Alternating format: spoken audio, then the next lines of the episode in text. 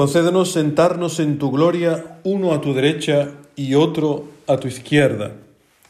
Escuchábamos hoy en la lectura continua del Evangelio de San Marcos, en este domingo, esta famosa petición de los hijos de Zebedeo, Santiago y Juan. Aunque pienso que más famosa aún es la petición que hace su misma madre en el paralelo de este Evangelio en San Mateo. Es la madre misma la que hace la petición a Jesucristo, manda que estos dos hijos míos se sienten uno a tu derecha y otro a tu izquierda en tu reino. Una petición de lo más normal, como haría cualquier madre, desea lo mejor para su hijo. Si fuese posible alguna grandeza para el hombre, pues no puede ser más que al lado de Cristo. Esto lo han entendido bien, tanto la madre como los mismos apóstoles no quieren más que ser grandes. El hombre está hecho para ser grande, es por su propia naturaleza, enseña Santo Tomás de Aquino. El hombre es capax dei, es capaz de Dios. Por lo tanto, no puede contentarse con nada que sea inferior a Dios mismo. ¿Cuál es el problema? El problema es, como decía el Papa Francisco hace unos años en una homilía comentando este Evangelio, el problema es el planteamiento con el que se mueven, que estaba todavía contaminado, decía el Papa, en lenguaje así moderno. Estaban contaminados por sueños de realización terrena. Jesucristo no les reprocha la petición que, que han hecho, sino que con una delicadeza extrema, la delicadeza de alguien que, que nos ama profundamente, que nos conoce hasta lo más, lo más íntimo, Jesucristo no hace ningún reproche, sino que los catequiza, les da una palabra con una paciencia impresionante. Os recuerdo el contexto de este Evangelio. Es la tercera vez que Jesucristo anuncia su próxima pasión. Recuerdo, hace poco lo comentábamos, ¿no? Hay, Jesucristo hace tres anuncios, anuncia en tres ocasiones diferentes a los apóstoles, mirad que vamos a Jerusalén, allí el Hijo del Hombre será entregado a los sumos sacerdotes, va a sufrir muchísimo. Al primer anuncio de esta pasión reacciona Pedro, ¿no? Se le reprende, ¿no? esto no te puede pasar a ti. Jesucristo le dirá, apártate de mí, Satanás, lo corrige con fuerza. El segundo anuncio, después de que Jesucristo ha anunciado su sufrimiento, próximo sufrimiento en Jerusalén, se ponen a discutir entre ellos quién es el mayor de nosotros. Y ante este, después de este tercer anuncio de la pasión, lo primero que se les ocurre es pedir quién se puede sentar a tu derecha y a tu izquierda. Y Jesucristo, con una paciencia infinita, como digo, les da una palabra, los catequiza, porque los conoce, como nos conoce a todos nosotros. Como decía la epístola a los hebreos, no tenemos un sumo sacerdote incapaz de compadecerse de nuestras debilidades, sino que ha sido probado en todo como nosotros, menos en el pecado. Jesucristo ha sufrido las mismas tentaciones que has sufrido tú y que sufro yo. Acordaros de las tentaciones en el desierto, que siempre escuchamos el primer domingo de Cuaresma, imagen de todas las tentaciones que sufre todo hombre. Pues por las mismas ha pasado Jesucristo sin, sin caer en el pecado. Pues bien, Jesucristo no da muchas explicaciones. Jesucristo les pone ante los ojos el camino que Él mismo va a seguir. El Hijo del Hombre, decía el Evangelio, no ha venido a ser servido, sino a servir y a dar su vida en rescate por muchos. Los apóstoles verán más adelante, después de la pasión, que las profecías del Antiguo Testamento se, van, se han cumplido en Jesucristo. Una de ellas es la primera lectura de este domingo, sacada del profeta Isaías, una lectura que nos transporta a la Semana Santa. El Señor quiso triturarlo con el sufrimiento y entregar su vida como expiación. Mi siervo justificará a muchos porque cargó con los crímenes de ellos. Una palabra impresionante. Decía San Agustín, comentando este Evangelio también, que era privilegiado, sin duda, muy privilegiado era el lugar que buscaba.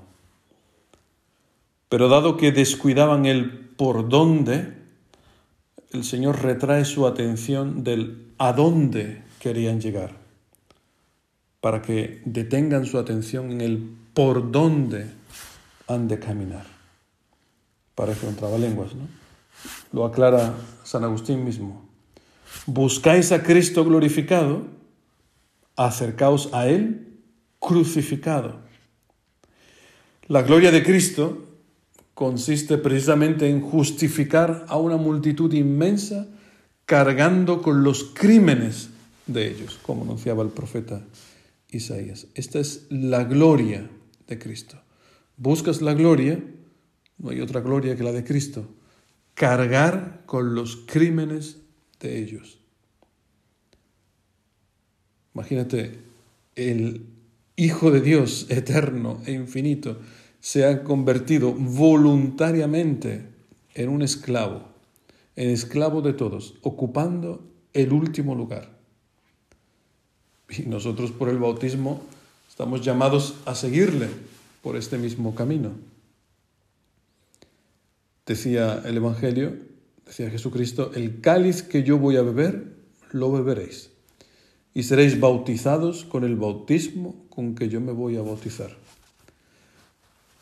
La nota al pie de página de la Biblia de Jerusalén dice que Jesús va a ser sumergido, en el sentido, ¿no? bautismo en, en griego significa también ser sumergido.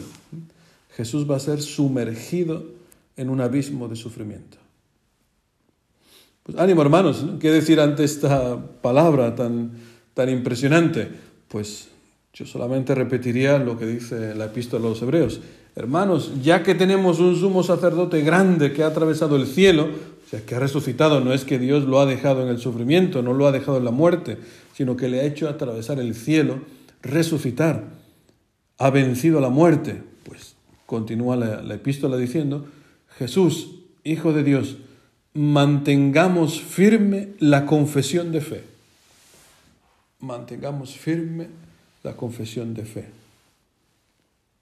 No nos engañemos, no nos engañemos. La actitud de Jesús es la norma para toda la comunidad cristiana. No hay otra espiritualidad en la iglesia. Hay diversos carismas, hay muchas comunidades, hay muchos grupos, hay órdenes religiosas para laicos, para religiosos, para monjas, hay obispos, hay lo que tú quieras. El cuerpo cuerpo de Cristo, la iglesia, está llena de miembros, todos son necesarios, todos son, están bajo la cabeza que es Cristo. Pero espiritualidad, solo hay una. Vivir como Cristo. Por eso dirá San Pablo en la epístola a los romanos, os exhorto pues hermanos, por la misericordia de Dios, que ofrezcáis vuestros cuerpos como una víctima viva, santa, agradable a Dios Tal será vuestro culto espiritual. ¿Quieres dar culto a Dios? Sea una víctima viva, santa, agradable a Dios. Parece una paradoja, parece una incongruencia esta palabra de San Pablo, sobre todo esta expresión, una víctima viva. ¿Cómo puede estar viva una víctima? Es un misterio impresionante que Jesucristo lo ha vivido en su propio cuerpo. Estamos llamados, eh, hacer esta, esta víctima viva, entregar nuestros cuerpos. Siempre que escucho esta palabra me acuerdo de en una de las parroquias donde he estado sirviendo aquí en Alemania, una compañera de trabajo. Aquí en Alemania los laicos pueden ser agentes pastorales, se les llama, después de que han estudiado teología y ayudan en la pastoral. Y recuerdo, nunca olvidaré esta, esta compañera, que en una reunión del equipo pastoral, donde la, tuvimos una discusión un poco acalorada, eh, esta hermana nos gritaba, nos gritaba a todos los presentes, estoy harta de ser siempre la víctima, estoy harta. Eh, tenía un sufrimiento muy grande. Y, y, yo observaba, escuchando estas palabras, ¿no? no querer ser la víctima, y yo pensaba para mis adentros, digo, pero precisamente a esto hemos sido llamados, a ser víctima.